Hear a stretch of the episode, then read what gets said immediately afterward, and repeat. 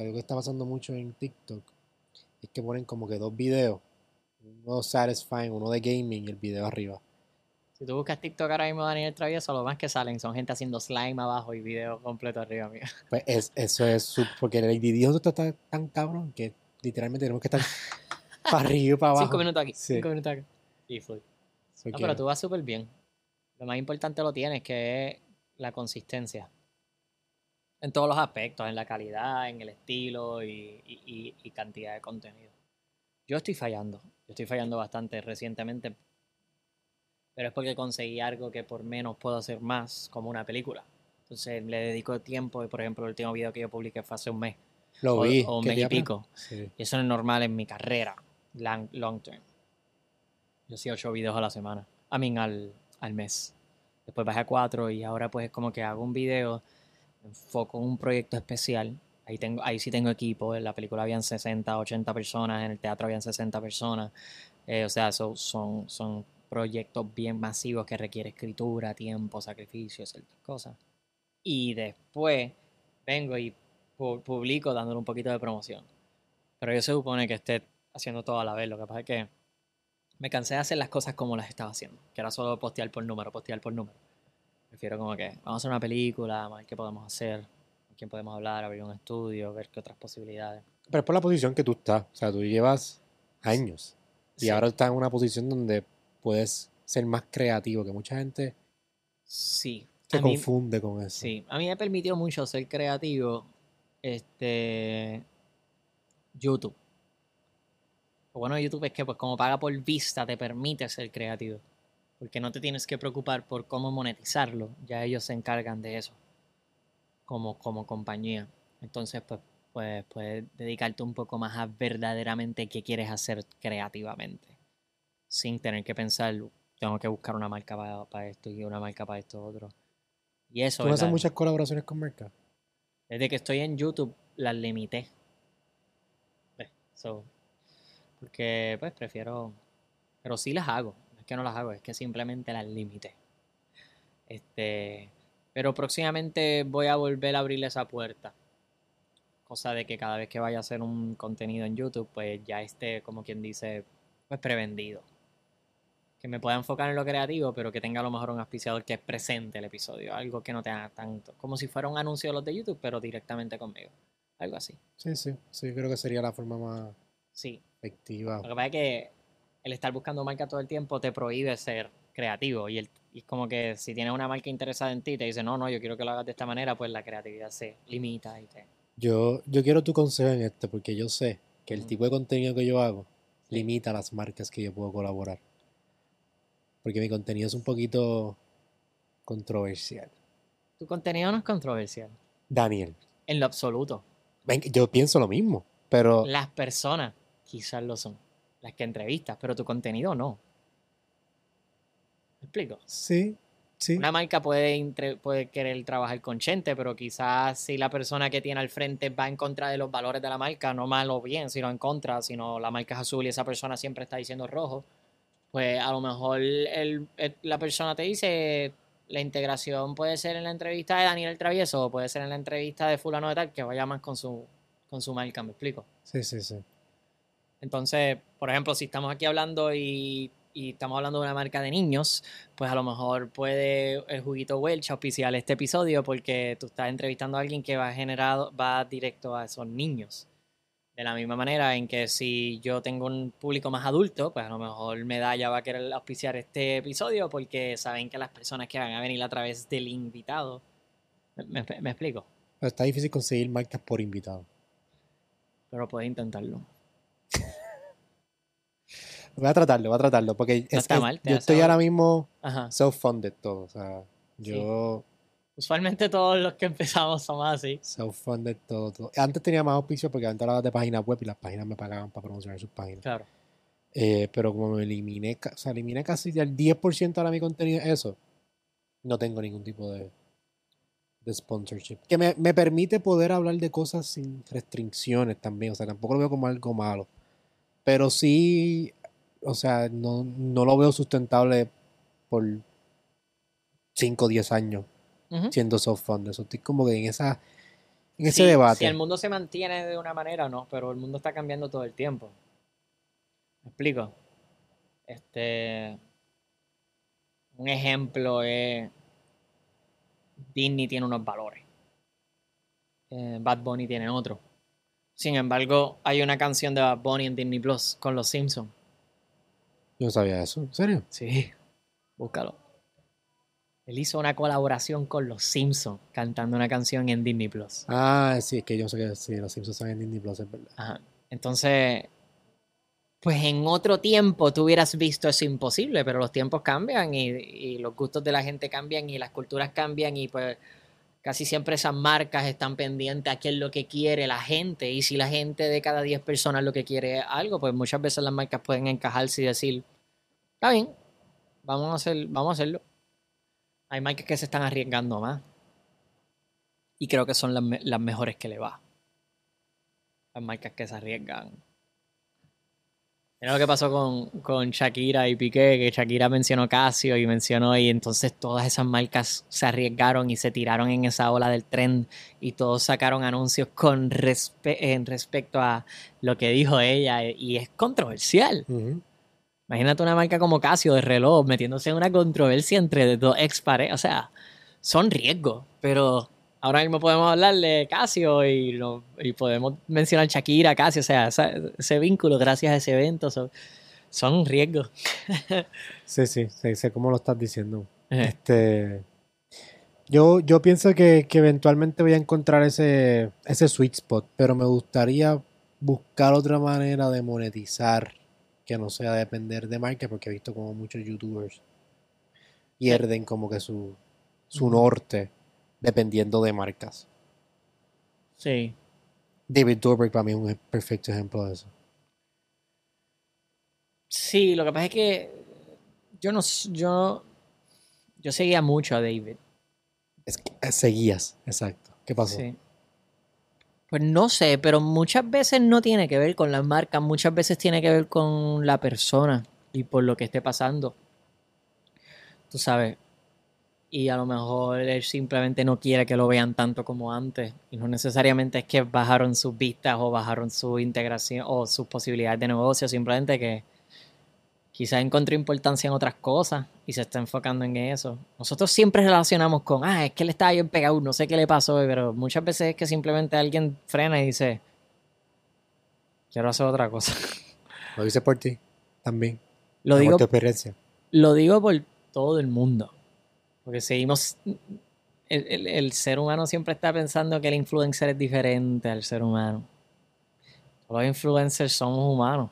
Somos todos iguales. Somos exactamente iguales. Aquí no hay nada diferente. Lo único es que el ojo público está encima de uno.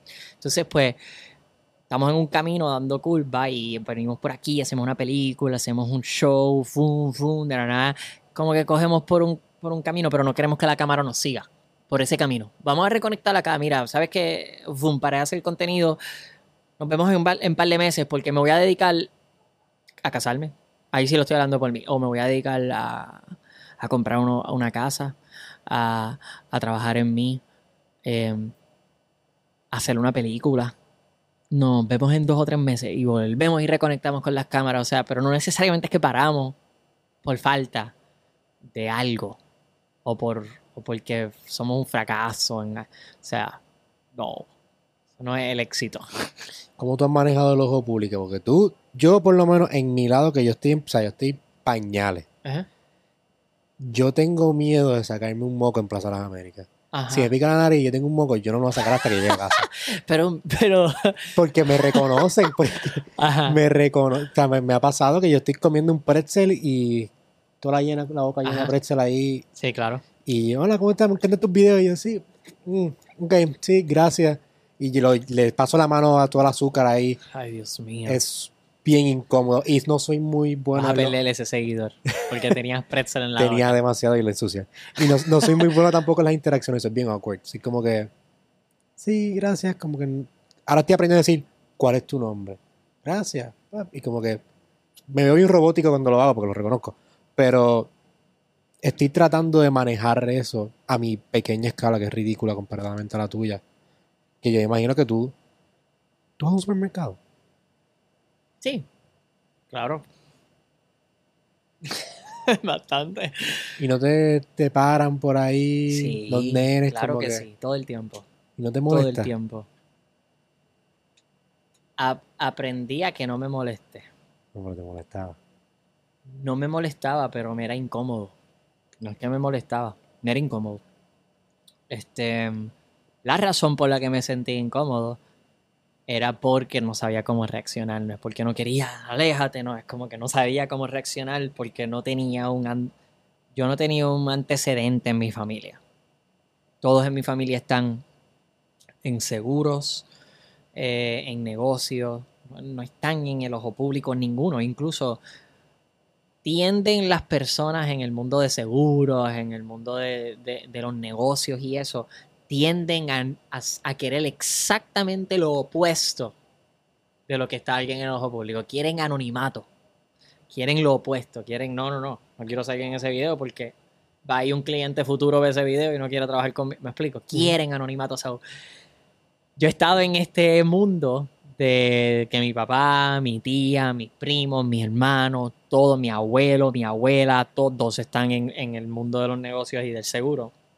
Y de la nada, este, a mí, tú sa- sales y te reconocen y, y es como, es que me molesta, es que cómo reacciono, entonces me tomó mucho tiempo. So, tuve que aprender a que no me incomodara. Tuve que, que- que aprender a, a entender que la persona que se acerca a mí no tiene malas intenciones.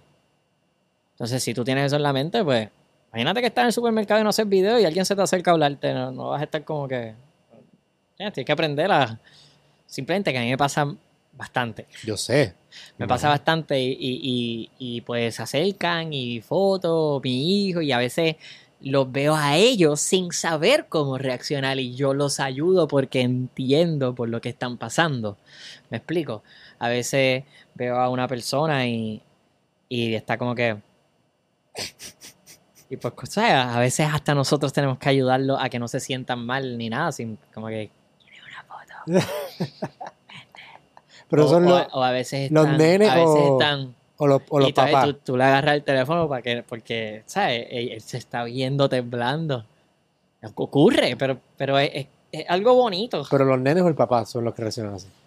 Todo todas las edades. Los traviesos y la familia travieso. Yo le llamo, yo le llamo los traviesos del mundo, los, los- los- los fanáticos, que en verdad para mí son como otros familiares, otros hermanos, más, más sobrinos, abuelos. De todas las edades, este, siempre están viendo los traviesos. Aquí encuentro interesante tuyo que también da mucho miedo. La diferencia de un héroe y Mm. un villano es que el villano piensa que lo está haciendo bien, pero está haciendo cosas malas. Tú tienes esta habilidad de jugar diferentes roles, como los traviesos, que tú puedes ser Split. ¿Te has visto Split, la película? Claro. Es que lo es. En un universo, en un multiverso alterno, en, un, en el parte del multiverso, en cualquier otra parte que no es esta dimensión que estamos, Mm. tú eres un bad guy que usas tus habilidades para ser diferentes personajes y estás en el mundo de Split. El, eh, em, el diseño psicológico detrás de los traviesos. Porque tú cambias hasta tu postura, Daniel. O sea, yo, yo, yo he visto tus videos. Tu postura, tu cómo hablas, o sea, tú te metes en el personaje. Eso Sí. es algo psicológico en tu mente que has podido. Definitivamente. Un talento que has podido usarlo para bien. Definitivamente es psicológico. Eh, un, es una afiliación psicológica a lo que quieres representar. Entonces, el diseño psicológico de los traviesos está estipulado desde el principio. Va evolucionando de la misma manera en que tú como persona vas evolucionando y no eres el mismo de hace un año. Igualmente los personajes, pero ese principio y esa base psicológica al crearlo fue muy intencional. Eh, la palabra split, literal, es e- e- ese, esa división. Esa división es como disectar la personalidad de alguien. Por ejemplo, si en los personajes de los traviesos está la Chapi, que puedes ir poniendo fotografía, la Chapi, Alex, Daniel, esos son los tres hermanos. Papá, mamá, está Junior y Abu, lo- los abuelos de Daniel, Chap y Alex, los papás de Papa Travieso, y está Guela, la mamá de Mamá Travieso. Si tú coges mi personalidad como persona y la disectas y me sacas la parte femenina, es mi hermana, la Chapi. Si sacas mi parte introvertida, es Alex. Si sacas la parte de amor incondicional, el blandito, el amor que se deja querer y pisotear, el papá. Si sacas mi amor fuerte, eh, eh, tough love, la mamá. Si sacas mi jodera, mi vacilón, el junior, el veterano, el bebedor. Si sacas mi parte ética de lo que está bien y lo que está mal, es Abu. Y si sacan mi juventud, es la abuela, que le encanta el reggaetón y el trap y todo lo que está pegado. Si coges todas esas personas y las mezclas, es Daniel. Por eso la serie se llama Daniel el Travieso, porque todo gira en torno a esta persona que está cogiendo algo de cada persona de su familia y, y creando su manera de ser.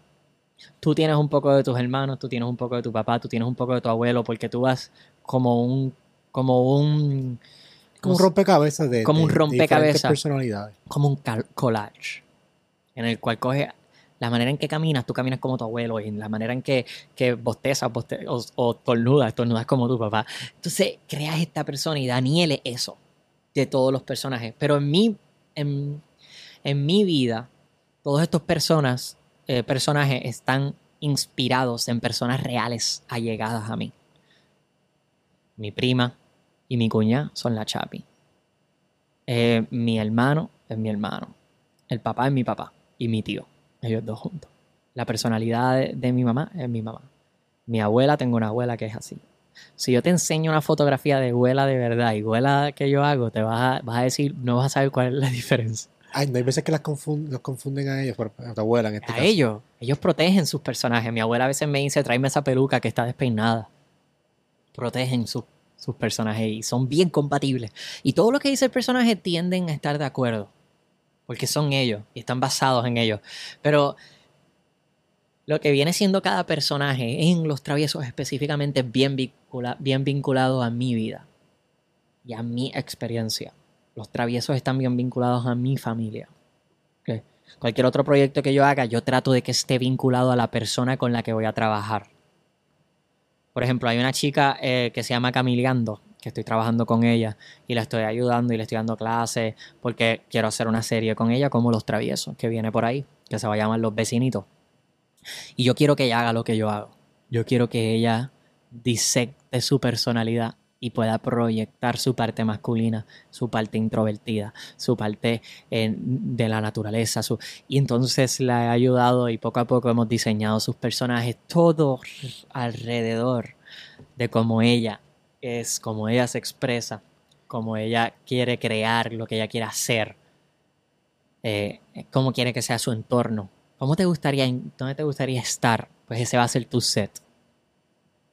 Es, es ese proceso, porque tienes que hacer mucha introspección. Mm, Llevamos como ocho meses trabajando. Mucha introspección y para saber identificar lo, lo cotidiano, porque ahí que yo siento que realmente tú vas a poder como que identificar esta es la persona, esta es la personalidad en lo cotidiano. Y, y eso hacen mucho los, los comediantes, que sacan lo cotidiano, que todo el mundo se identifica y le hacen un chiste a través de eso. Sí. esa introspección te ha ayudado a conocer más de ti o a- sientes que a veces te pierdes dentro de los personajes? Como que es difícil switch off ser la abuela Mm. y sientes que hay veces que no puedes diferenciar o te pierdes en ti mismo o te ayuda a tener más claridad de quién tú eres como persona. Verdaderamente eh, yo soy una persona en el cual todas las emociones están pues balanceadas. Cuando quiero sacar un personaje, desbalanceo esa parte. Le exagero. La femenina. Y de la nada puedo estar así, hablando contigo totalmente sobre maquillaje, belleza y todo lo que me encanta. Y este cuarto para mí está muy oscuro. No me gusta ni el negro ni el azul y los escogiste los dos. ¿Qué yo hago este podcast? No me gusta, bye. Pero entonces también puedo sacar el introvertido. Entonces bajo el femenino y subo el introvertido y es Alex y es como que lo único que vamos a estar hablando. Literalmente. De conspiracy theories sobre alien. Yo tengo un pana que literalmente es de otra galaxia. Literal. Y él ha ido a casa en su nave espacial. Se estaciona en el patio. Y juega un videojuego. Está bien fucking duro en Mario Bros. Está bien fucking duro en Mario Bros. Pero entonces sube esta parte eh, y- de- del introvertido y baja la parte femenina, lo deja en el medio y soy yo. Y puedo hablar de una idea. So, mientras más yo Yo sentí que estaba en Split ahora mismo. Yo sentí ahora mismo que estaba en la película de Split. mientras más mientras más yo conozca sobre el mundo ya sea con mi familia contigo hablando de camino para acá este lo que sea más tengo para darle cuando yo subo y bajo a las partes femeninas introvertidas de ética so, a la larga siempre soy yo solo juego con los niveles de las diferentes cosas que nosotros todos tenemos y herramientas que todos tenemos para expresarnos pero siempre me mantengo bien bien enfocado en quién soy yo. Y a través de los años he aprendido a dedicarle más tiempo a mí. Entonces, eh, eso conlleva a lo mejor bajarle un poquito al, al trabajo para, ¿para qué? Para ya a las 5 o a las 6 estar en casa con mi esposa, este, viendo una película, jugando boli, este, con los perros, y no pensar en subir y bajar estos niveles, mantenerlos aquí lo más que pueda y por la mayoría de- del tiempo, porque ese verdaderamente soy yo.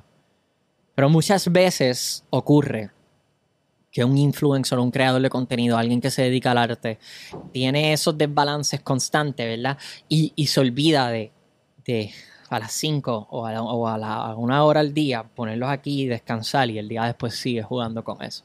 Y empiezan y se pierden. Entonces, pues no, no- no- saben para dónde coger, no saben quiénes son ellos, no saben cuando llegan a la casa cómo sentirse.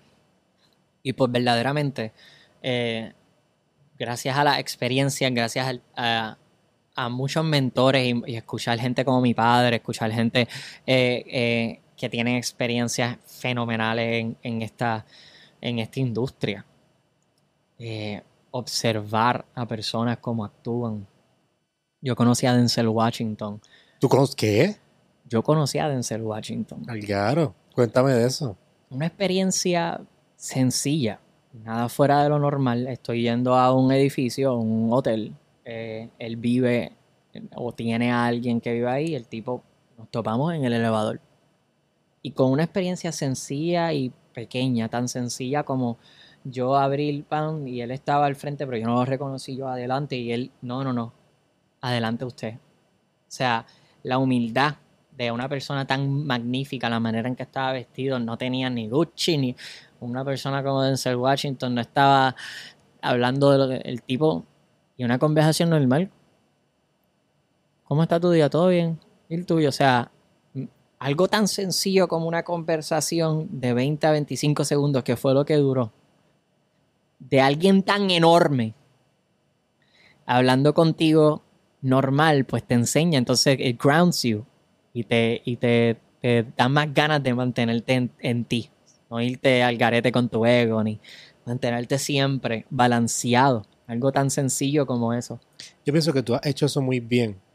Porque en el poco tiempo que yo llevo en esta industria, gente que no está ni al 5% de tu reach y los éxitos que tú hayas tenido, se les trepa demasiado el ego. Y yo pienso, mi teoría, y yo te acabo de conocer, Daniel, hoy, Aliens. que tú eres un alien, que tú eres un reptiliano. Eso es lo que yo creo. Mira No, bien. Yo, pi- yo pienso que como tú no estás tanto dentro de este mundo, aunque estás y eres el top, porque se puede decir que tú eres el top en números, porque el canal de YouTube más grande aquí en Puerto Rico lo tienes tú, pero tú estás aislado en tu mundo creando y lo que hemos podido hablar todo el tiempo ha sido como que tu creación y lo, lo- como te enfocas en lo tuyo y lo importante para ti es pues, tu familia travieso y desarrollar a sus personajes, pero no estás en la movie, como pasa con muchos creadores de contenido que tienen 20, 30, 50, 100 mil followers y ya se creen Bad Bunny y le tiran el teléfono a alguien que, que le manda a tirar una foto. Eh, yo creo que yo llevo 6 años, yo llevo 10 años en las redes sociales, en los cuales 6 son de los traviesos, quizá un poquito más. Y en esos 6 años, quizás 3 o 4, yo hacía contenido en casa de mis papás. Yo no estoy saliendo. No estoy saliendo y viendo ese crecimiento este, poco a poco y voy cambiando como que, oh, y me reconocen más, y uy, hecho, me va brutal, ¿no? Era como que, ¿qué grabo hoy en este sofá de mis papás? Eran dos sofás, that's it. Está la casa, pero donde verdaderamente se graba en los traviesos, en dos sofás, los traviesos nunca salen de la casa. Los traviesos no tienen movimiento, siempre están fijos en su posición original, porque si no hay un overlapping y si la Chapi camina para la derecha y se ve que no está Alex, nadie se cree que hay ocho personajes. Siempre han sido dos sofás y lo único que yo podría decir que me ayudó a hacer ese tipo de cosas sin querer fue, entre otras cosas, no lo único, perdóname, algo que me ayudó a, a, a mantenerme en mi mundo es que literalmente ese fue mi mundo. Mi mundo no era salir a la farándula ni nada por el estilo. Mi mundo era levantarme, grabar, editar y postear. Levantarme, grabar, editar y postear. Y lo sigue siendo. Porque es lo que me apasiona. A mí no me, a mí no me apasiona el, la popularidad. No me apasiona, no me gusta, no me. No es que la detesto, ni es que no me gusta, es que simplemente no me apasiona. Lo que me apasiona y lo que me gusta hacer es levantarme, grabar, editar y publicar. No importa el resultado que tenga, porque cuando yo empecé a hacer contenido, yo me levantaba, grababa, editaba y posteaba y estaba trabajando en seguro, en, una compañía, en la compañía de seguro del viejo mío. Que pienso que eso es una gran parte de tu éxito, que tú eres un tremendo vendedor. Si tú sabes vender seguro, sabes vender cualquier cosa. Sí, no, no, no, pero yo no llegué a vender seguro, estoy en una compañía de seguro Ah. diferente, Ah, ok. O sea, muy te- diferente, desde chamaquito en un, en un file room organizando files, aunque mi papá sea el presidente de la compañía. Durante años, Era metido en un file room literalmente eh, así de ancho.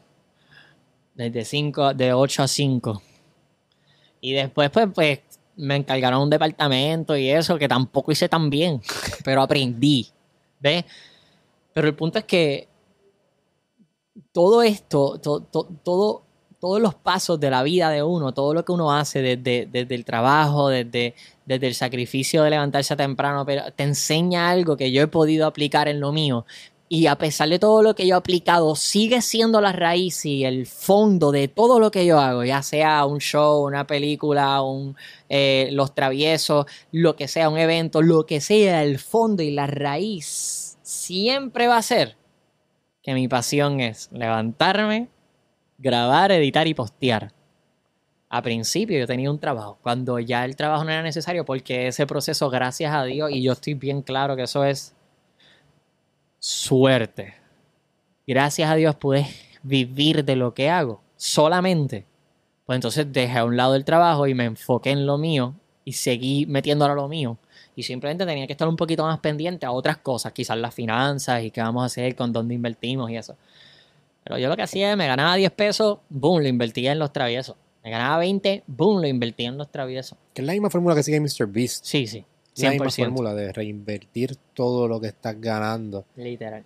y no comprarte flashy cars y Oh. flashy. Yo vivo con la misma jipeta desde la universidad.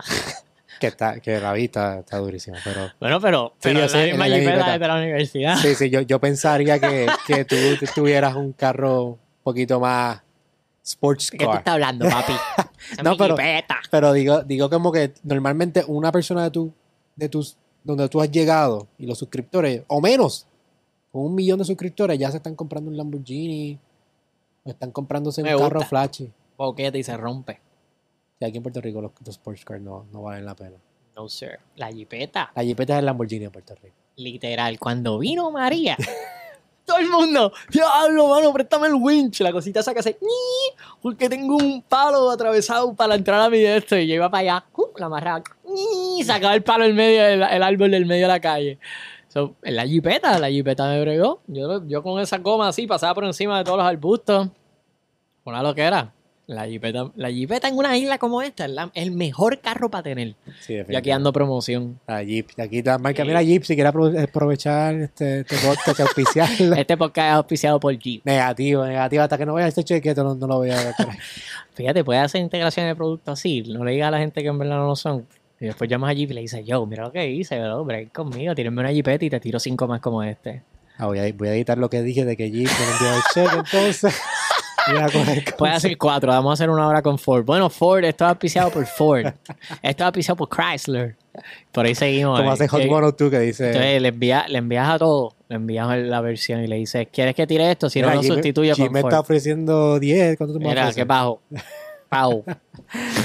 Mira, este, tengo una pregunta que estamos, ya que estamos hablando de estos suscriptores. Ajá. Me la explota que este podcast no tuvo ni introducción. No, bienvenido a Soy un Glitch Podcast, el podcast donde hablamos de cosas controversiales. Estamos con Daniel el travieso. Daniel. Pero ya hablamos como una hora, pero sí, seguimos. estamos aquí, aquí se empieza así, directamente con la Me conversación. gusta, me gusta.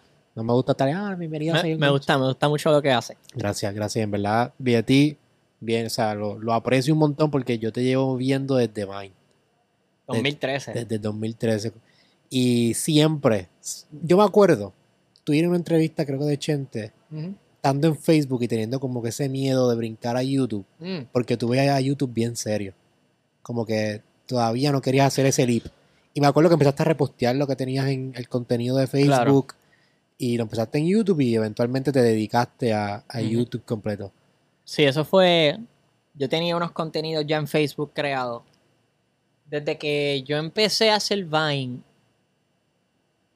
me repetía a, a veces el universo. Vamos, ya que esto es de Sí. el universo y Muy tú bien. sabes, el planeta y toda la vaina. Cuando, cuando yo empecé a hacer contenido constantemente de diferentes maneras y de diferentes personas, escuchaba siempre lo mismo.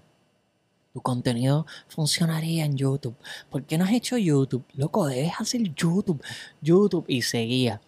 Mi miedo con YouTube es que yo hacía mucho contenido en bien poco tiempo. Cuando yo estaba en Vine, yo hacía dos, tres videos al día. Yo estaba pa, pa, pa. YouTube me va a bajar el nivel de producción de Vine porque tengo que dedicarle a YouTube y voy a publicar mucho menos porque la edición y el subir un video en YouTube era difícilmente todavía. largo y o sea, no es como que it's not a fast thing to have or do. So, mi miedo era, pues, si yo me voy para allá, puedo perder esto.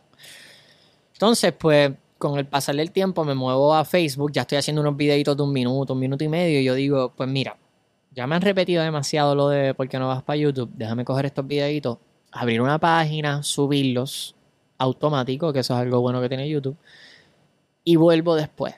Y volví después. Y cuando volví después, pues la página de YouTube estaba teniendo mucho más éxito que cualquier página que yo había tenido antes. Y pues ahí es que yo digo, oh, ok. Esto sin monetizar todavía, porque YouTube, YouTube requiere uno, uno- unos niveles de, de uno- una cantidad de minutos y una cantidad de, Suscriptores. de sí. suscriptores para poder activar la monetización. Entonces, pues en la parte de YouTube, pues yo los publico y, y funcionó. Y yo, ok.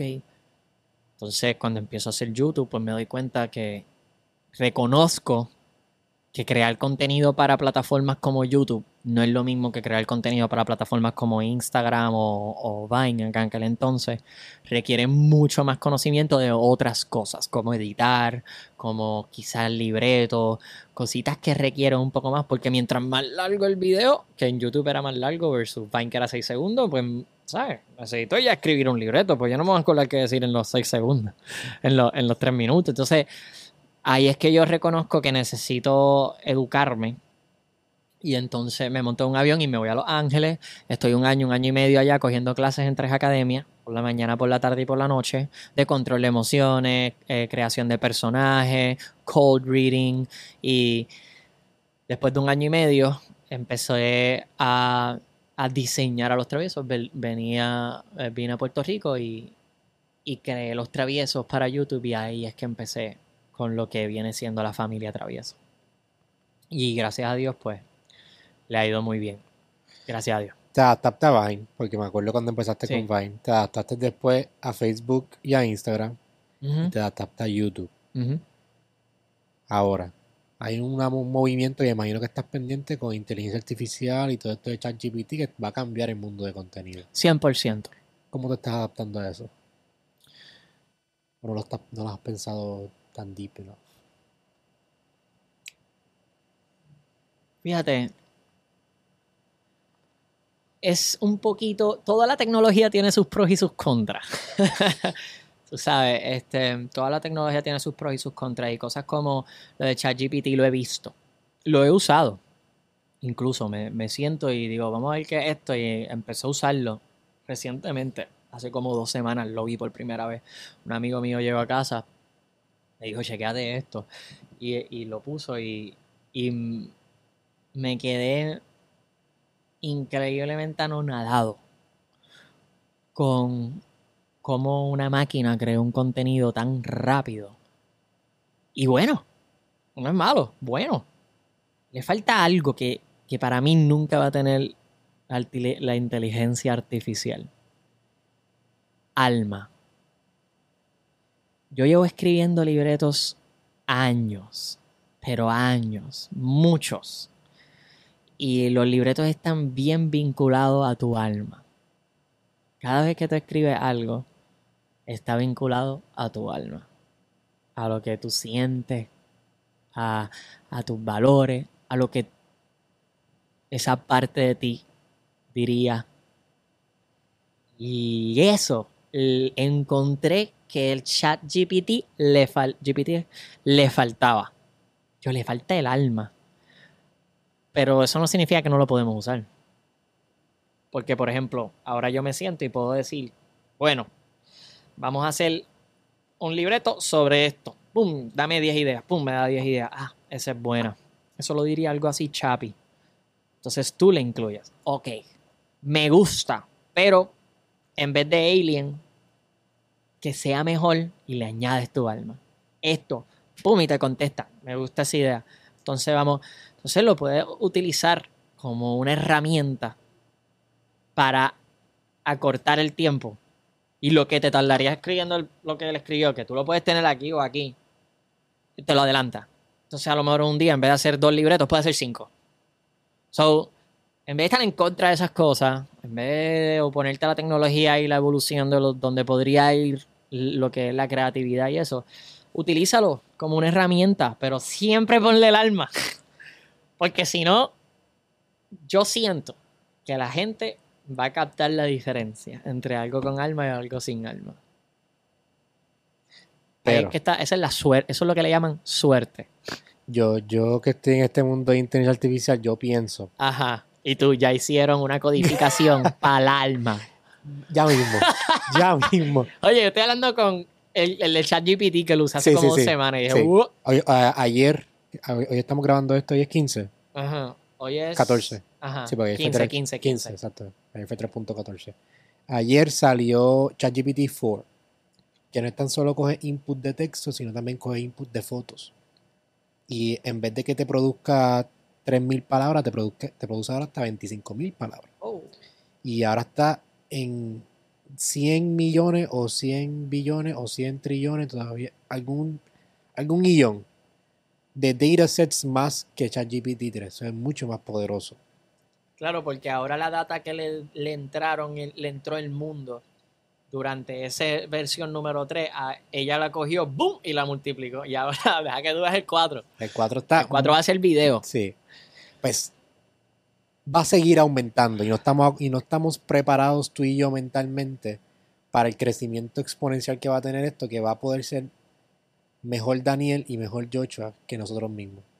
Porque va a aprender constantemente de nosotros y va a saber más que tú y que yo y va a poder, no maybe va a tener la misma alma, pero la va a poder mimic. Sí. Va a poder mimic quien tú y yo somos. A una perfección que maybe no vamos a poder saber la diferencia de quién pero, tú eres claro. como persona. Pero si tú tienes tu chat GPT analizándote a ti y yo tengo mi chat GPT analizándome a mí, y tu chat GPT no es el mismo que el mío, seguimos como individuos. Sigue siendo exacto tú. Simplemente tenemos, Una copia de nosotros. no, tenemos, un, tenemos una herramienta. Yo escuché a alguien decir, no me acuerdo quién lo dijo, pero me encantó. Yo creo que fue el de Tesla, Elon, Elon Musk. Él dice que ya somos cyborgs. Lo he escuchado. por el teléfono. Por el teléfono. Pero yo escuché a otra persona decir que nosotros, si se nos pierde, si se nos pierde un zapato, no lo sufrimos de la misma manera que si se nos pierde el teléfono. Y la razón es porque el teléfono es un disco externo, es una memoria externa en el cual nosotros depositamos eh, información como fechas importantes, momentos especiales, las fotos. Y está todo almacenado en este disco externo.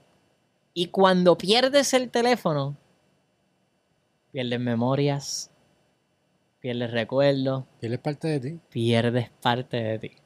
Son nosotros, yo- eso, eso a mí me, me voló. Y yo, por eso es que nosotros cuando perdemos el teléfono, se siente, se siente un dolor diferente a cuando tú pierdes un zapato. So, el chat GPT lo que va a poder hacer es como, va a ser como un espejo. Va a ser como que estoy tratando de hacer esto de esta manera y lo tengo todo aquí, ¡boom! Te lo procesó. Va a ser un processing, eh, una, es una computadora, literal. Es una computadora en su máximo esplendor. Es que tú piensas los números y te hace la... Tú piensas lo que quieres sumar, no tienes ni que escribirlo y te la hace. Que by the way, ahora ChatGPT 4 te hace tu contabilidad. Nítido, eso... Eso Eso, está está buenísimo. chévere, eso está buenísimo. Eso está buenísimo ahora para las planillas que vienen No, pronto. eso está buenísimo. So, eh, en verdaderamente son herramientas que van a permitir seguir sacándonos de la mente y dejando en estos dos artefactos, la computadora y el teléfono, para poder dedicarnos a otra cosa. Así que yo pienso que esa es la, la belleza de la tecnología. Claro, también está la oscura. Sí, está, sí. Este es el lado utópico. El lado utópico sería que nosotros no tengamos que trabajar 24/7 y podamos dedicarnos a preguntarnos las cosas profundas. Para mí, en mi caso, yo uso la tecnología y soy bien advocate para ella porque yo quiero retirarme en una finca y mi única preocupación por la mañana es, ok, estos son los problemas del universo o quiero entender más el universo, cómo funciona. No tanto resolverlo, sino como que entender. Yo quiero entender la vida, entender filosofía, entender física, eso es lo que yo me quiero dedicar en una finca, levantarme por la mañana y que eso es todo lo que esté pensando. En tu caso, me imagino que será seguir creando. Yo siento que el trabajo cumple un propósito más allá que simplemente una recompensa para poder parar de trabajar. Es- depende del trabajo, Daniel, porque tú estás en una posición donde tu, traba- tu pasión es tu trabajo. Pero si yo estoy, claro, voy a usar el ejemplo aquí ya para que no me sigan cogiendo los, los clips, en una gasolinera, como el clip que se fue viral aquí de Soy un Glitch Podcast, gracias a todos por el hate, los amo, los quiero. ¿Qué pasó? Cuéntame eso, pues yo no sé de qué estás hablando. ¿Viste a la muchacha que dijo que no estaría en una gasolinera? Con- Ah, que no estaría con una persona, sí lo vi. Pues esa muchacha estaba aquí, aquí donde decía Ajá. que estaba sentado. Yo fui que le hice la pregunta. Ok. Este, si tú trabajas en una gasolinera, tu trabajo no está tan vinculado con tu pasión tampoco. Claro. Maybe hay gente que le apasiona la gasolinera, me viste yo. Me van a cancelar a mí también, pero me viste, estoy, alguien le apasiona la gasolinera, pero la mayoría, Ok. esos trabajos no, no son algo que le apasiona. Claro, estoy de acuerdo contigo. Pero también, también uno tiene que, aunque sea en su tiempo libre, dedicarle tiempo a, entender qué es lo que te apasiona para poder dirigirte hacia eso. No todo el mundo tiene la bendición, obviamente, de, de lograrlo. E- Es bien difícil. Y yo soy bien afortunado de que, de que yo literalmente encontré lo que me apasiona. Porque fue sin querer. Yo estaba mi prima en el cuarto me da de la risa, yo le pregunté qué tú haces, y ella en bike, y yo qué es eso, y así empezó. Y me encantó desde que lo vi hasta hoy. Pero antes de eso yo estaba, ¿qué rayos me apasiona? No tengo ni idea, o sea, so, obviamente es una mezcla de suerte, es una mezcla de quizás es destino, yo no sé lo que es. Pero ya cuando lo tengas, por ejemplo, ¿a ti te apasiona esto? Me va con cojones. ¿Por qué quieres parar de hacerlo? Para irte a una finca. No, no pararía de hacer esto porque esto me ayudaría a seguir aprendiendo más. Pero hay cosas que llevan mi diario vivir como contestar emails. que me consume tiempo, Claro. escribir contenido. Mm. Eh, tranquilo, el ChatGPT se va, ChatGPT se va a encargar de Pues, eso. exacto, exacto. Esas cosas que no me quiten tiempo de yo poder sentarme contigo, porque ahora mismo que yo me siento contigo, yo puedo aprender de mí mismo. Ajá. Y yo soy el universo, so yo me puedo seguir. Como que es, es parte de mi, mi, mi thought process. Ok, ok. Yo, yo prefiero tener mil conversaciones por el resto de mi, de mi vida Sí. y seguir aprendiendo y seguir aprendiendo de física y sentarme con gente que me, que me enseñe a hacer las cosas que yo hago en mi vida cotidiana, como contestar emails, reunirme con clientes. Yo, yo- mis clientes los amo, pero no me gusta reunirme con Brutal, clientes. hermano. Jeep. ¿Qué ha pasado? O sea, esas cosas que a mí no me gustan, pues yo quiero y siento que la tecnología me va a ayudar a eso. Va a haber un eventualmente un momento donde mi cliente se va a reunir con un avatar mío mientras yo estoy durmiendo en la cama. ¿No prefieres tú estar reunido con el cliente? No. Aunque no te apasione. Genuinamente, Daniel, no. Yo no quiero reunirme con el cliente. No. No. No. Hell no. Yo No. quiero estar. Yo quiero estar en mi cama, levantándome tranquilo a las 9 de la mañana. Es que yo soy un poco workaholic y a mí, si yo no trabajo, no puedo dormir.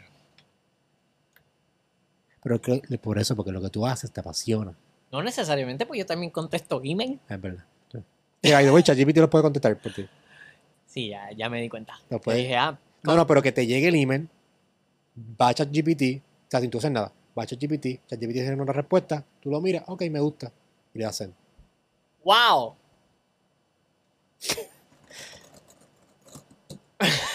Así mismo. Wow. En verdad que la tecnología, loco. ¿A qué vamos a llegar? ¿A qué vamos a Te llegar? pondrías un chip. Mm. Nunca lo he pensado. Quiero pensar ese tipo de cosas un día a la vez. O sea, eso viene ya mismo, son 10 menos de 10 años. Pues ¿no? hablamos en menos de 10 años. Menos de 10 años vas a tener, o si no te vas a quedar irrelevante. Van a, No estoy de acuerdo. no, Para nada, acabamos de, de pasar por el lado de una tienda de viniles y está brutal y me encantó. Y eso es irrelevante porque no necesita eso si tiene esto. Todo tiene su nicho, todo tiene su donde vivir. Yo no creo. Yo no creo. Yo estoy feliz viviendo en una casa en el medio de la montaña sin internet. Yo estoy feliz haciendo eso.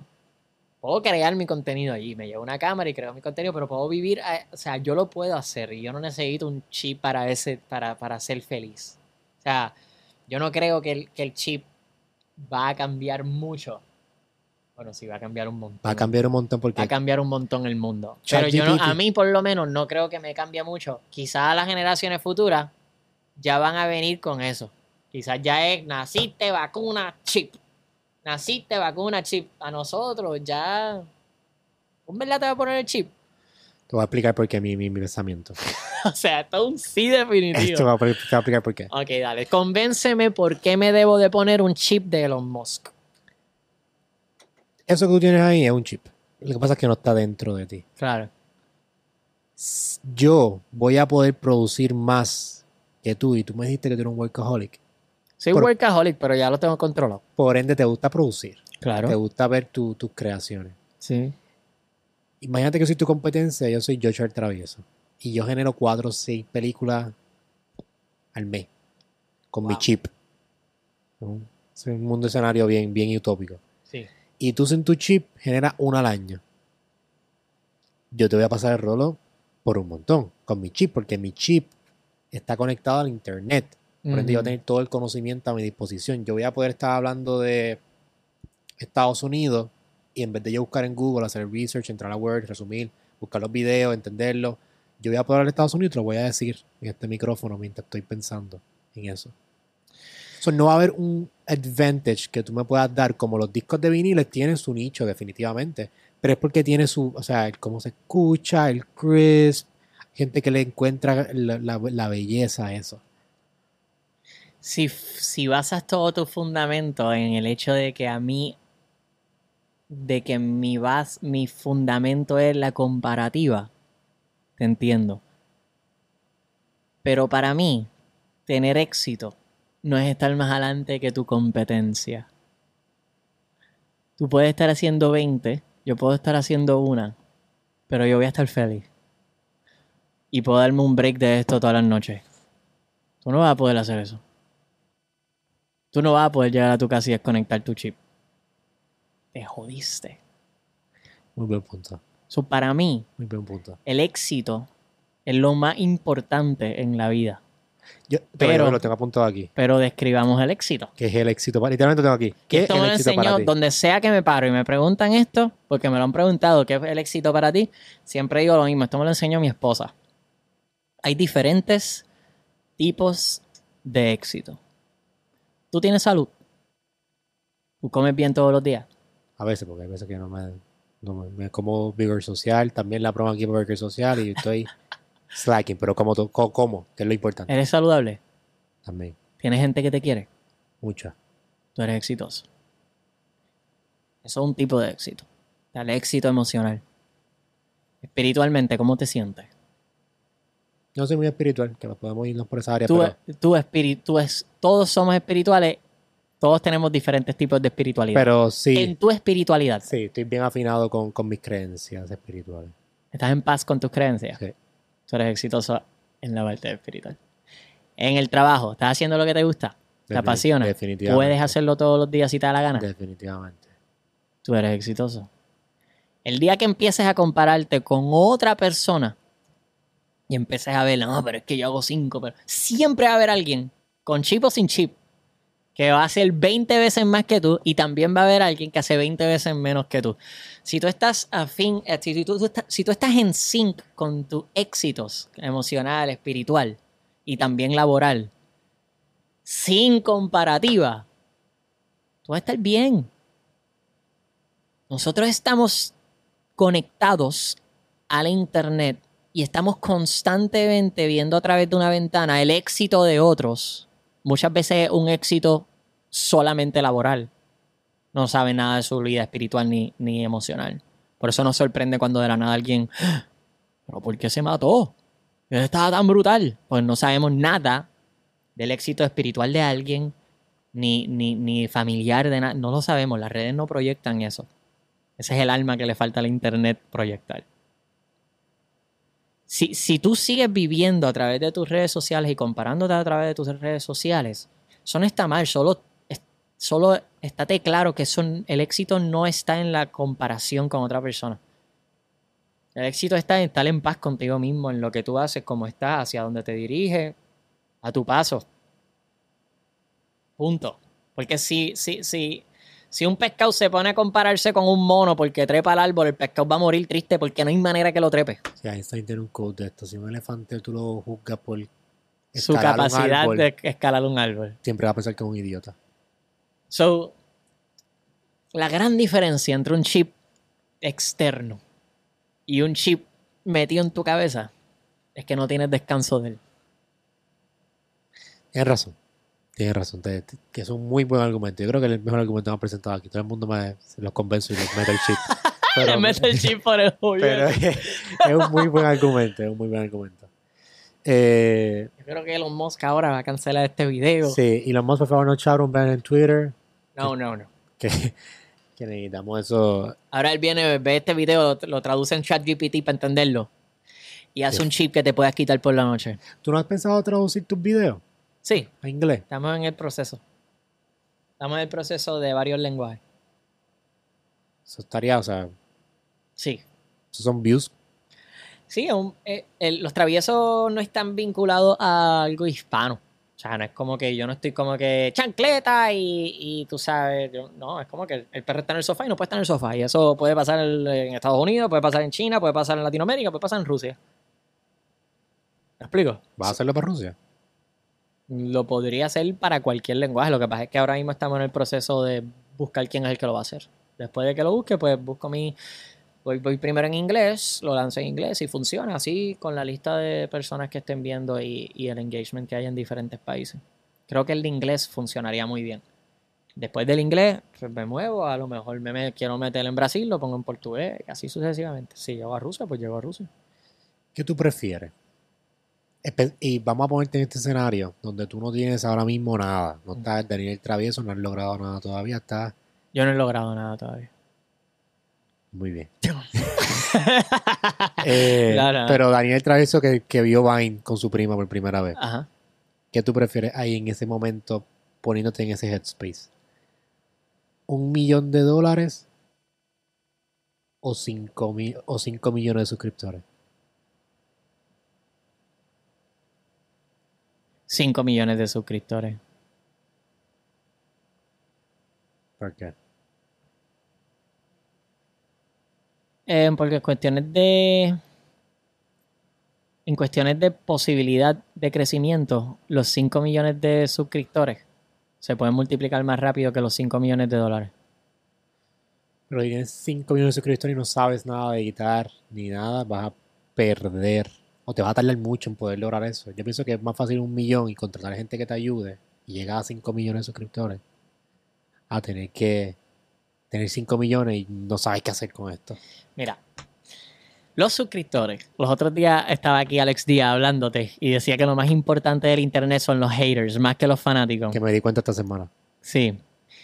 No estoy de acuerdo. Alex, escúchate esto. Yo no. quiero a Alex y es mi hermano. Yo te quiero y tú lo sabes. Es mi hermano. Pero uh, let's agree to disagree. Hablamos de ti también aquí en el podcast. En este Sí. podcast. Hablamos de, de tu éxito aquí con Alex. ¡Ay, qué bonito! Yo lo quiero mucho. Eh, él, él- él fue literalmente de las primeras personas en apoyarme cuando yo empecé a hacer contenido. A mí también que este podcast. O sea, Sí, por él está. Él es, él es tremendo ser humano. Entonces, em, to disagree with him, porque todo el mundo tiene opiniones diferentes basadas en sus experiencias. Para mí, lo más importante son tus seguidores en cuestiones del ámbito laboral y el ámbito de las redes y eso. Para mí, la gente que te sigue, que te apoye, son lo más importante, más importante que tu contenido. O sea, son personas que están dedicando su tiempo, que es dinero, porque pueden estar haciendo otra cosa, para dedicárselo a ti. Ahora, tener 10 seguidores tiene un valor de crecimiento increíble. ¿Por qué? Porque esas 10 personas ven tu video y a lo mejor 9 son haters. Los haters no es lo más importante, pero es importante escucharlos, no ignorarlos, porque en escucharlos está la clave para el crecimiento. Si tú tienes 10 seguidores y 9 personas hablan mal de ti, y de esas 9 personas, primero las 9 no van a saber cómo decirte las cosas. Eso es muy importante. A veces los haters simplemente no saben cómo expresártelo. Si de esas 9 personas, 8 están diciendo, Dios mío, este cabrón lo único que hace es gritar en sus videos. Dios mío, baja la voz.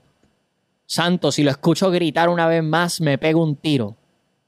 Están diciendo las cosas muy feas y muy mal. Pero si te pones a pensar, todos están diciendo lo único que tú haces es gritar en tus videos. ¿Qué tú puedes hacer?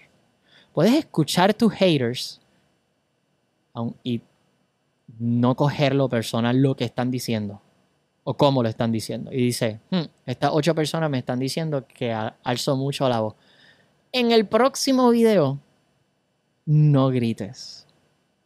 Y mira cómo esos 10, ahora solo uno, va a ser negativo por una estupidez y el resto ya pueden ser positivos. O a lo mejor te dan otro tip. Dios mío, puedes, puedes eh, lavar, limpiar la- el lente.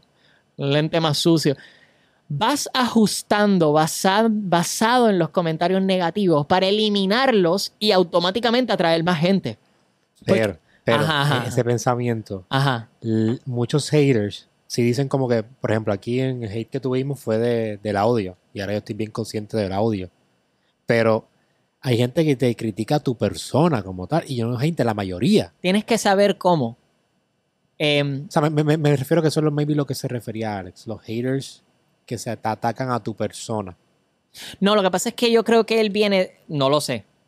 Puedo Sí, estar mal. Estamos hablando de por ti, Estamos- Alex. exacto. Comenta, por favor. Exacto. Puede ser que la razón por la que él lo dice es porque cuando Alex y yo estábamos empezando, bueno, él empezó antes. Cuando yo empecé, las controversias funcionaban mucho. Incluso hoy, toda- hoy todavía. Simplemente que puede tener otro tipo de repercusión por el resto de tu vida o de alguna manera. So- son peligrosas. Pero antes las controversias.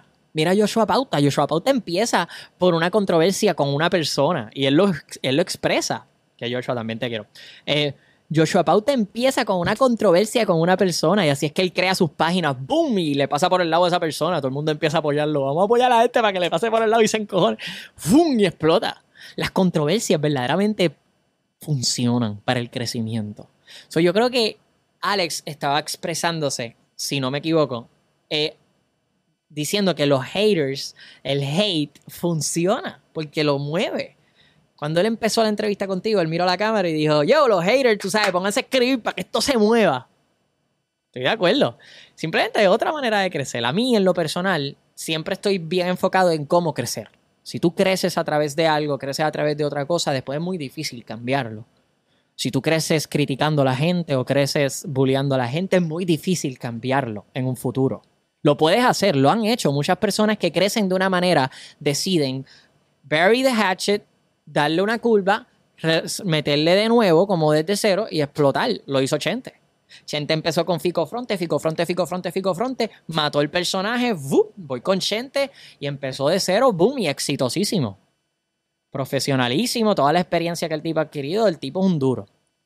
Mucha gente hace eso, es bien difícil cambiar luego de que pegas de una manera. A mí me pasó eso. Yo, te conté ahorita que yo empecé con páginas webs y con trabajo remoto. Pero me pesaba tanto. O sea, un video de 30 segundos, yo estaba después dos días drenado porque no era lo que me apasiona. O sea, yo puedo hacer podcast todos los días. Claro. Lo que pasa es que todavía no hay presupuesto de hacer podcast todos los días. Pero eventualmente esa sería mi meta, poder hablar de estos temas también con personas como tú y poder irnos en conversaciones profundas y no me pesa tanto. Y he tenido más aceptación de mi comunidad en cuestión de que siento que tengo ahora más fans de lo que tenía antes. Pero no tengo los mismos números que tenía antes. Pero estás más feliz. Pero estoy mucho más feliz, definitivamente. Puedo dormir contento. Pues eres exitoso. Y no me molesta. Porque antes me decían, ah, tú eres que tú haces video. Y yo sí, pero no enseñaba como que mi contenido. Ahora hago, sí, mira, mira lo que yo hago, mira esto, mira esto. Y como que tu contenido es muy bueno. Yo pienso que, que es mejor estar haciendo algo que te encanta. Y que te vean 10 personas, algo que no te guste y que te vean un millón.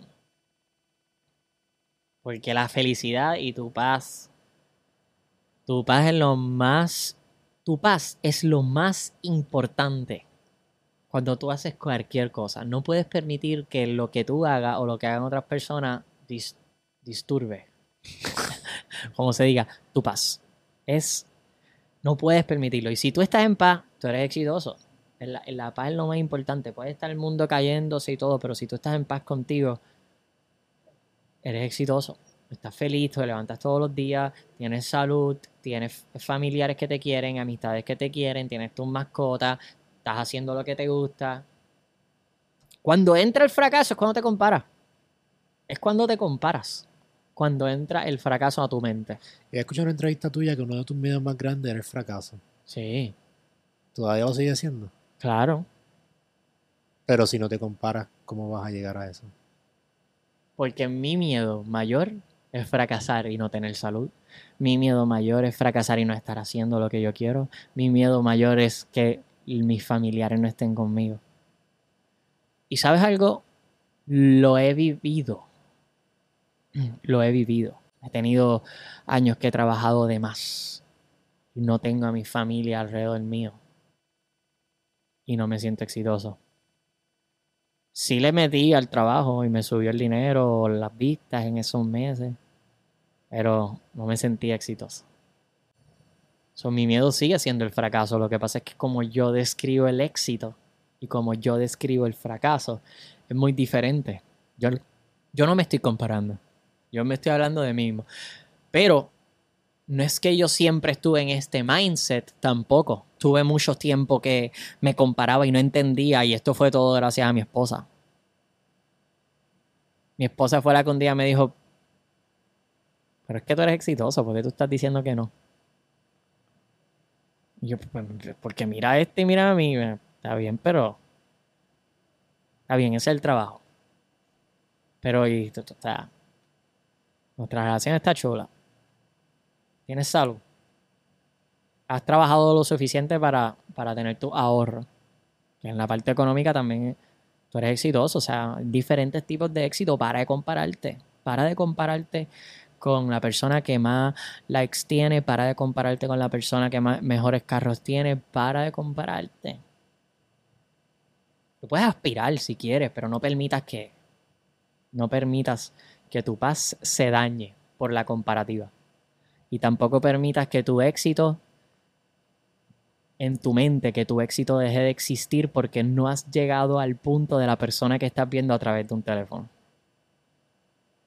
Porque nunca vas a ser feliz.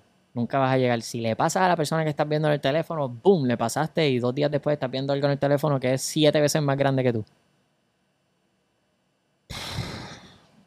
Es una mierda porque tú dices, diadre, yo llevo tantos años, llevo haciendo un montón, yo hago todos los personajes, yo llevo, yo edito todos mis videos, yo escribo todos mis videos, yo hago esto y todavía no puedo hacer esto.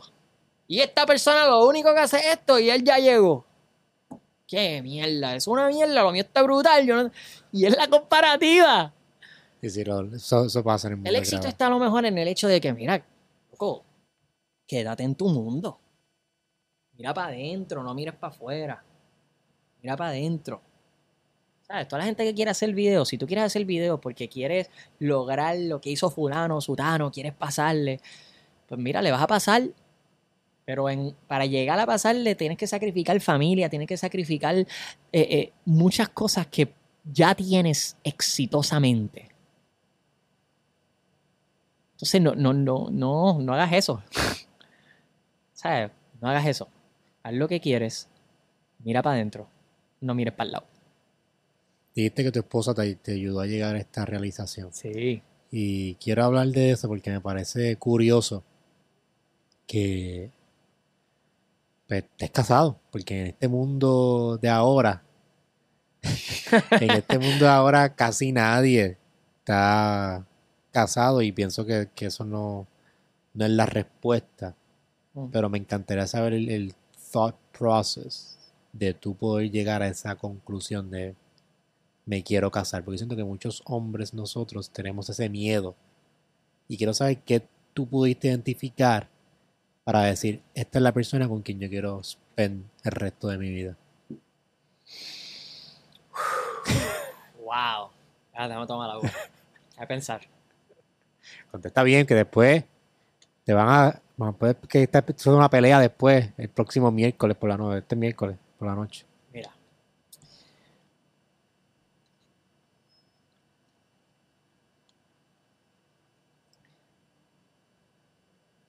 Para mí el amor es una decisión. Es algo que uno tiene que decidir. Eh, pero es una decisión tan importante y tan importante en la vida de cualquiera porque va a infligir con... va a afectar, perdón, va a afectar todo. Tú puedes estar de una manera, pero si te enamoras y decides darle para adelante a este amor que puede ser tóxico, te puede arruinar todo. Porque esa persona se vuelve parte de ti. El amor para mí es una decisión. Este todos cometemos errores durante el amor. Eh, algunos le va bien, algunos le va mal, algunas todas las relaciones son diferentes, porque todas las personas son diferentes y cuando se unen son más diferentes aún.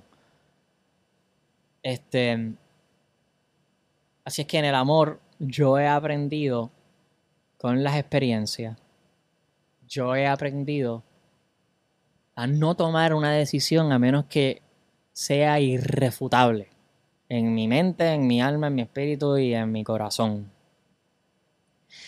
Y cuando yo conocí a Karen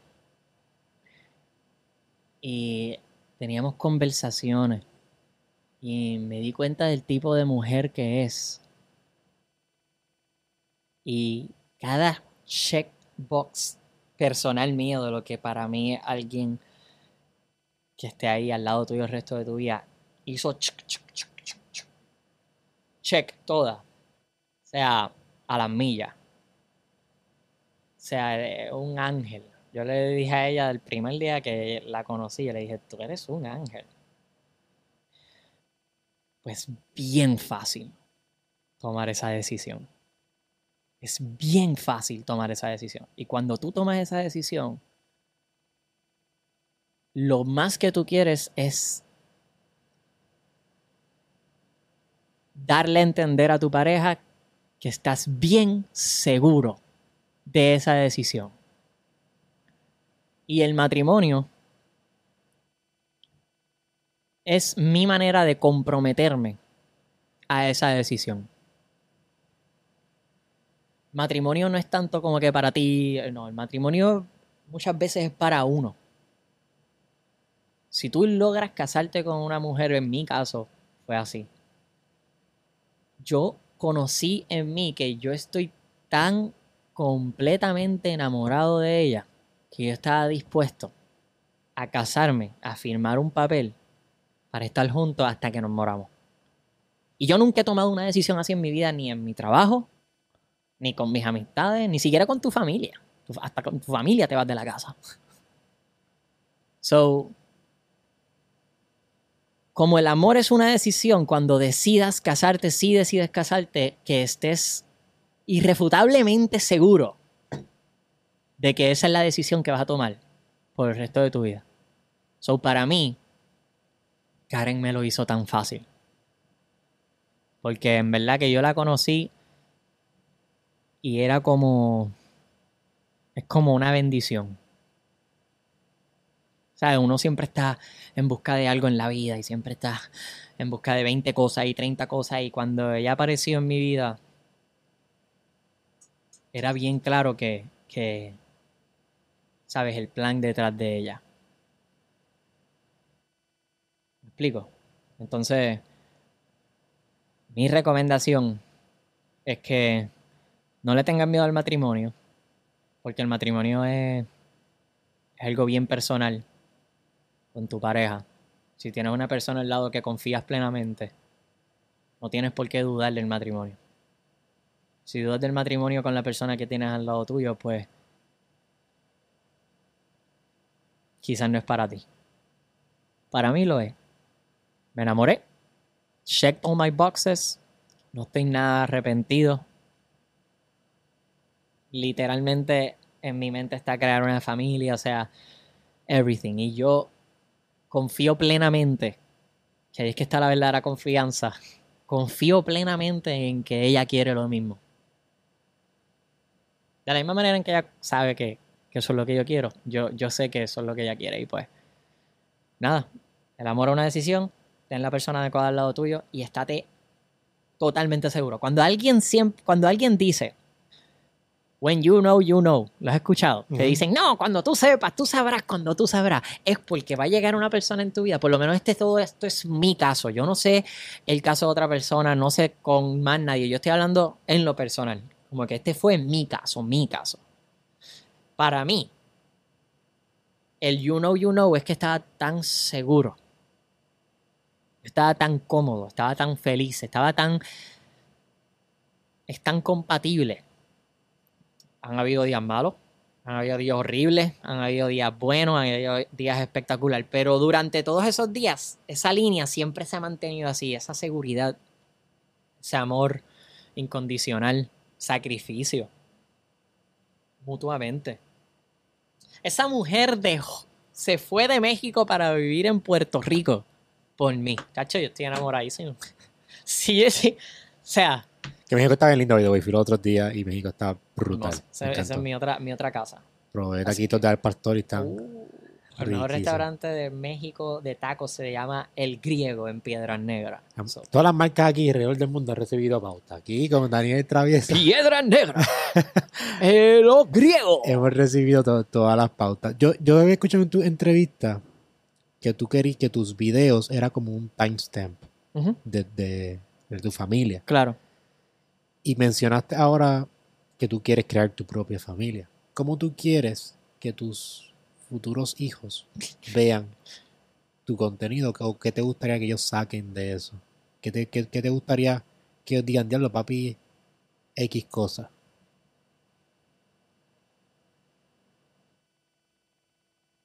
El mensaje, el mensaje de los traviesos es, no importa lo difícil diferente que sean los integrantes de una familia, ni los momentos, si son difíciles o fáciles o, estamos en un momento positivo o negativo, al final siguen siendo una familia unida, que se apoya y que se quieren. Y eso es lo que yo he mantenido durante todos estos años en los traviesos. Es enseñarle a cada niño que vea esos episodios que tú puedes ser introvertido y tener una familia diferente a ti. Que tú puedes ser femenino y tener una familia diferente a ti. Que puedes estar pendiente a la ética de que todo está bien y todo está mal. Y, y, puedes decirle esto está bien, esto está mal y como quiera tu familia te puede querer aunque te le vayas en contra a veces. O sea, que puedes tener problemas. Y, pero a la larga, a través de los años, se mantiene unida. Y siempre está unida. Y en cada episodio salen unidos y todos juntos. Y eso es lo que yo quiero que, de la misma manera en que me gustaría que los niños de, los, de las personas que me ven o que, están viendo esto, quiero que ese mensaje le llegue a ellos, pues es lo mismo con mi hijo. ¿Sabes? Para mí, para mí no hay diferencia entre el entretenimiento y la educación. Entonces, pues yo trato de enseñar em, cosas positivas. No soy un experto. Quizás a lo mejor hay uno que otro mensaje que pueda alguien decir, sí, pero aquí hiciste esto y esto, y eso significa esto. Sí, no soy un experto, pero, pero, pero sé que, que no lo hago intencionalmente, no quiero enseñar nada mal.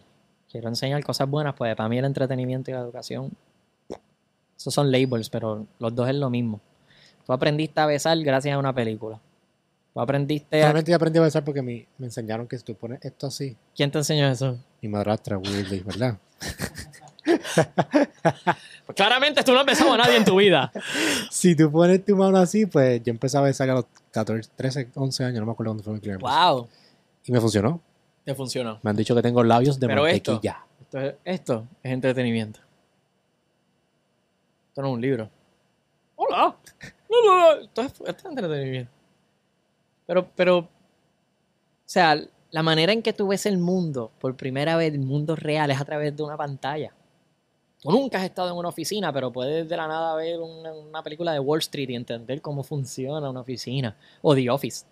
Sí, está hablando de eso. Ajá, so, para mí el entretenimiento y la educación eh, no, no, no es diferente que esto es un perfecto segue para el proyecto pronto que tienes de tu película. Sí. Que no sé si enseñamos el clip ahora o quieres hablar y después enseñar el clip. Lo que tú quieras. Voy a enseñar el clip ahora. vamos a hablar primero de la película. Vale, vale. A ver de la, de, la, película, más o menos, de lo que nos puedas decir. Sí. Este, piensa bien lo que vayas a decir aquí. Sí. Eh, y luego enseñamos el clip de lo que tú entiendas que se pueda y y arrancamos con eso. Cuéntame, ¿cómo fue ese proceso? ¿Quién dijo, mira, Daniel, debes hacer una película? O tú mismo dijiste, ¿sabes qué? Ya yo debo hacer una película. Yo creo que ya estoy a ese nivel hacer una No, no, nunca, yo nunca, yo nunca hago algo así. Yo nunca digo, no, yo estoy bien cabrón, yo puedo hacer esto, yo voy a mí al revés. Empiezo mucho miedo y mucho temor a que esto sea un fracaso en el ámbito de negocio. Sí, sí. So, o de, o de, o de mi trabajo. Este. Mm, en la película se me acerca esta persona llamada Carlos Nido, un productor eh, sumamente grande en Puerto Rico, con la idea de, hacer lo que yo hago en YouTube eh, para el mundo del cine. Eh, a través de mi carrera yo he tenido diferentes momentos así. El primero, primero fue con Alexandra Fuente. Alexandra Fuente en el 2019-18 se me acerca y me dice, vamos a llevar lo que tú haces en las redes al teatro. Y ahí es que yo como que le digo, mira, yo no sé nada. Y pues ella, con su experiencia eh, y con David, eh, ellos como que me ayudan a entender la maquinaria que hay detrás del teatro y más aún me conectan con las personas adecuadas para poder llevar a cabo esto. So, ellos fueron mis mentores. Y estoy sumamente agradecido a ellos, porque no sabía nada de eso antes. Porque para mí la pasión es levantarme, grabar, editar y postear. Nunca estoy pendiente de más nada. Entonces, de la misma manera, le damos fast forward y Carlos Nido se me acerca y me dice, ¿por qué no hacemos lo que tú haces en YouTube para el cine? Y yo le digo lo mismo. Yo no sé nada. En el 2019 me asocié a Alexandra, yo trayendo obviamente los traviesos y ella su conocimiento y su expertise. Y, este, y con Carlos Nido hicimos lo mismo. Hicimos un vínculo excelente, un tipo profesionalicísimo. Me encantó trabajar con él, el equipo entero puertorriqueño, el equipo de la película entero brutal, excelente el trabajo. O sea, yo aprendí demasiado en los 18 días de filmación de la película. 18 días nada más. 18 días grabamos la película. Al- De filmación, hubo pre, hubo, hubo location Sí, sí, sí. scouting, hubo todo postproducción, ni se diga. Sí, sí, sí. Pero filmación 18 días. Pero filmación 18, 19 días, quizás se le añadió un día más, varios días después, porque este, uno de los personajes estaba enfermo y no pudo. imagino que es más fácil porque. No sé si puedo decir esto, pero lo- tú eres todos los personajes. Sí, sí, sí. Sí, tú eres todos los personajes. No quiero que matar la magia aquí. de- Sí, no, yo, yo, sí. sí. O todos los personajes se conocen y son una misma familia. Yo creo que el público tuyo sabe. Pero no sé si, si alguien viene de tu público a, ver esto. Eh, es más fácil así, definitivamente, porque no hay que estar cuadrando horario. Eh, sí, hay uno que otro personaje que no soy yo. Hay uno, dos, hay como tres o cuatro personajes que no soy yo, que son supporting actors de la familia. El que, el que los lleva al aeropuerto, el, el piloto, eh, el, dueño, el dueño de la isla, etc. pero en esencia, eh, el equipo me ayudó a hacer cosas que para mí yo hubiera, lo hubiera logrado, pero me hubiera tardado un año. pero este equipo, todos, mano, los iluminó técnico, el director eh, Raúl Marchand, todo. Todo en la película corrió smoothly. ¿Te gustó más hacer eso Me fascinó. que hacer videos? 100%. 100%. Desde pequeño yo... Algo que yo sí tenía desde antes de ver Vine era el amor al cine. Yo veo una película diaria mínimo. No fallo. Porque para mí el entretenimiento y la educación es la misma. Y aprendo con cada película. Con cada toma. Y ahora mismo yo puedo estar en la parte de postproducción de mi película y diciendo, yo quiero empezar la película con una musiquita como Bruce Almighty, que, Tremenda película. que empieza con una musiquita suave y Bruce Almighty, el tipo está diciendo, me voy a poner esto y ella le dice, sí, te tienes que poner esto, pero ¿por qué? Los ratings van a subir, Ah, ok, boom, y se prende y él está con el micrófono y una redecilla. Hay una música detrás de esa línea que me encanta. Ese es el tipo de música que yo quiero para el principio de mi película. Y eso es gracias a que veo una película diaria. Y lo puedo aplicar. Obviamente porque, porque a mí me fascina el cine. So, esto fue un sueño para mí. Hacer la película de los traviesos fue un sueño para mí. Y hacerla alrededor de algo que yo valoro y quiero y le he metido tanto sacrificio y tanto sudor es aún más enorme para mí. O sea, esto yo nunca me voy a olvidar de esta película. Yo nunca en mi vida. Y la voy a ver muchas veces el resto de mi vida y mis hijos las van a ver y yo espero que muchas personas allá afuera vean esta película. Porque, tú sabes, esto, esto es un pedazo de mi alma. Vamos a ver el clip Vamos a aquí. ver. Vamos a la primera exclusiva, ¿verdad? Claro, La primera la exclusiva primera aquí exclusiva. del clip de la película de Daniel el Travieso. Vamos a ponerla aquí en Soy un Glitch Podcast. Vamos a verlo. ¡Se los dije! ¡Dardiño! ¡Alangar! ¡Ese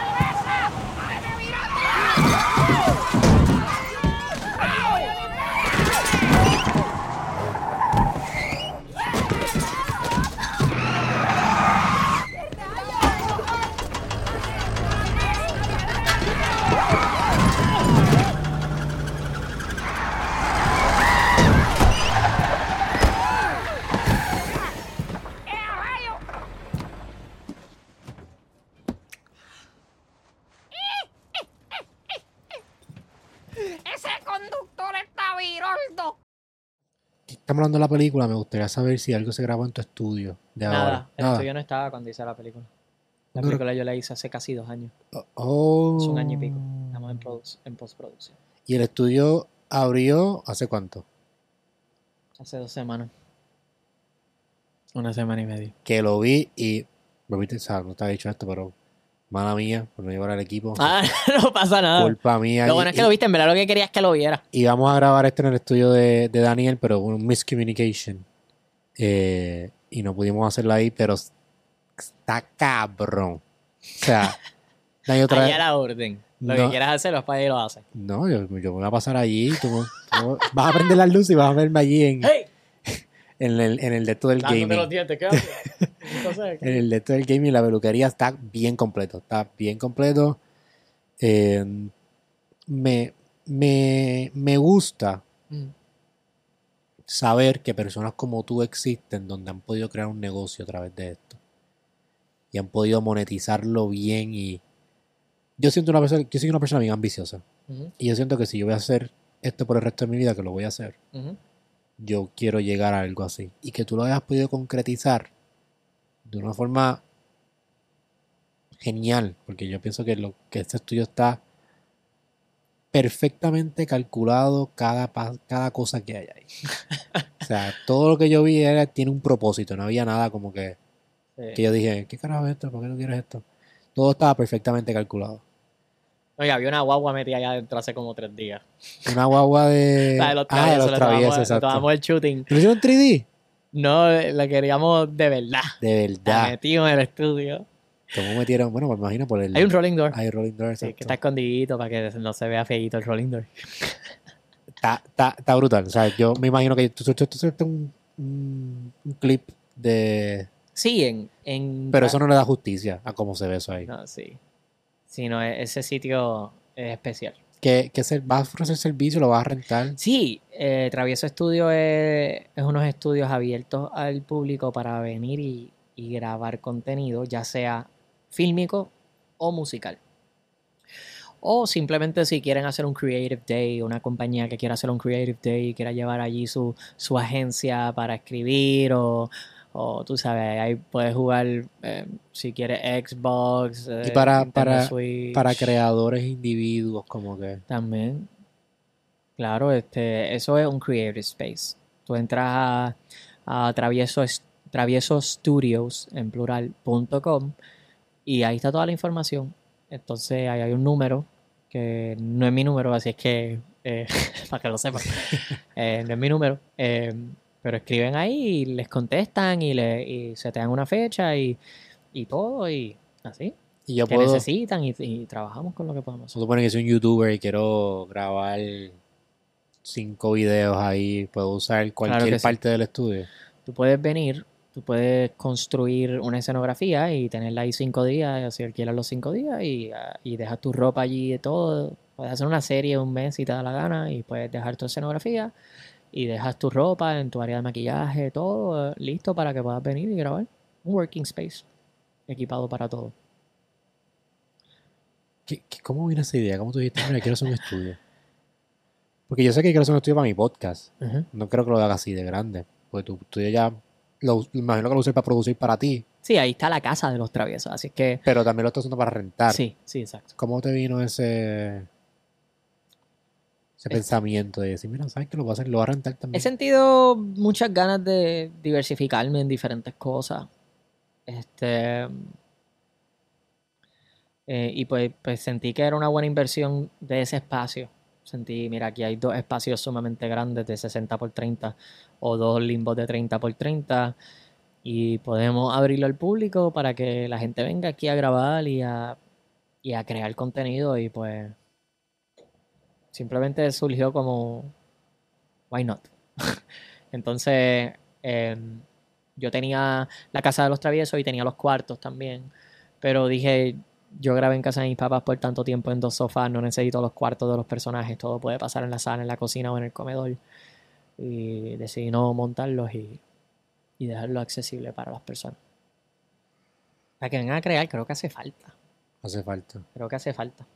Hay muchos creadores de contenido ahora, me imagino que antes que cuando tú estabas, pero pienso que todavía hay muchos, muchos nichos que no se tocan. Pues siento que mucha gente está imitando a los demás. Sí, sí. Pero así es. Así son la- las redes. O sea, mucha gente me compara con Eddie Murphy en cuestiones de, ah, Eddie Murphy hacía muchos personajes. Pero, pero, pero ¿Cómo se llama, ¿Cómo se llama la otra? Madea. ¿cómo- cómo? Madía, exacto.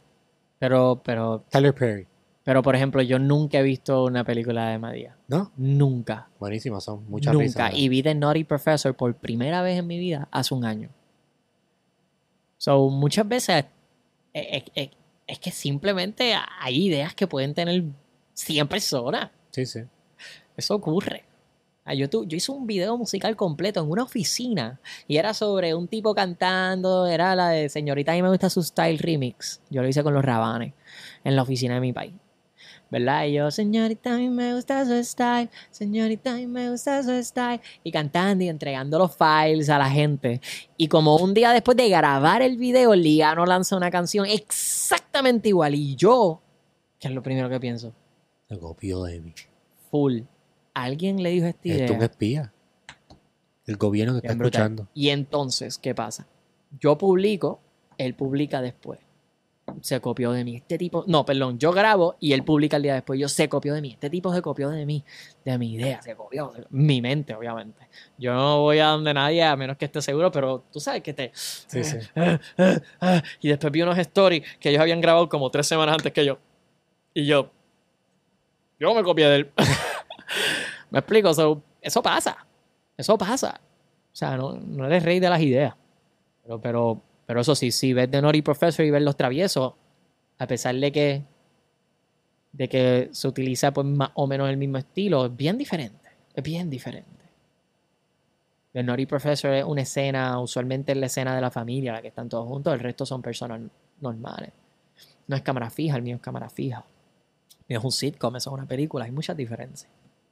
Puedes tomar inspiración, todo el mundo toma inspiración de algo. Daniel, gracias por estar aquí. Yo, Y, y disculpa nuevamente por, por el contratiempo que tuvimos, no hay problema. pero agradezco que fuiste súper humilde, Laura, y viniste para acá y hablamos. De- Mejor porque este está cozy, este está flow, conspiracy theory. sí, este estaba para sacarle información a la gente aquí Eh, después me gustaría grabar un, un podcast en tu estudio Claro, contigo. Dale. cuando salga la película claro que sí. podemos retomar la parte Sí. 2 de esto, porque definitivamente me quedé con muchas cosas de qué hablar. Yo sé que un podcast es bueno cuando yo no miro la libreta. Ah, pues es bueno, Y espero, es bueno, yo espero. y espero. Eh, Daniel, gracias por estar aquí. Tus redes sociales, me imagino que las tienes que decir, pero aquí en esta camarita tuya para que te encuentren. Carlos Izquierdo. Carlos Izquierdo en todas las redes sociales. En YouTube. ¿Es en- verdad, Carlos Izquierdo? No sé Carlos Izquierdo. Carlos Izquierdo era, creaba contenido ah, hace tiempo. No Graciosísimo. Saludos a Carlos Izquierdo. Ni, ni idea. Daniel el Travieso en todas las redes sociales. La película es posible que salga en agosto eh, en los cines, así es que pendiente. Sé que falta todavía, pero, pero viene con mucha fuerza y mucho amor. Eh, Travieso Estudios para las personas que quieran eh, grabar eh, algo, crear contenido, etcétera. Eh, allí hay un teléfono de WhatsApp o si no, hay emails en, en la página. Y ChatGPT te los contesta. ChatGPT no te contesta nada, te lo contesta alguien, pero no es ChatGPT. Y nada, y, y gracias por tenerme. Es espe- espectacular lo que hacen, me encanta. Y hacía falta un podcast así en, en PR. Gracias, gracias un montón y como te dije, aprecio, aprecio tu, tu apoyo y, y cojo tu cualquier crítica que tenga, la voy a recibir con mucho, Pues mira, por favor. tienes que tener café. Tienes que tener café. Es que el tipo de arriba está enfermo el día de hoy. Ah, es verdad, es verdad, es verdad. El tipo se relajando, está es enfermo. está excelente, está excelente, excelente, excelente. Muchas, muchas gracias, Daniel. Este, a todos los que se quedaron al final de este video, no se olviden de suscribirse. Estamos en YouTube y también estamos en audio, en Spotify y en Apple Podcast. Si está en el gym, si está corriendo, si está en el carro, apague la radio y quite esa mierda de lo que están escuchando. Y escuchen este podcast para que se edifiquen. Y si mañana viene la radio y te dice a ti, quiero que pases también tu podcast a través de la radio y te voy a pagar una mensualidad. Sintonicen al 94.7 con Joshua. No le la espalda nunca nada. 94.3 en Joshua Castro. Soy un glitch podcast ¡El en la radio. Gracias por conectarse. Eh, nos vemos la próxima semana. Que tengan un bonito día, una bonita tarde, una bonita noche. Nos vemos la próxima Ah, semana. eso es Truman. la única persona que ha sacado eso eres tú. ¿De verdad? Eres un junkie de verdad de película. Gracias, Daniel, Tremenda película. por estar aquí. Nos vemos, Corillo.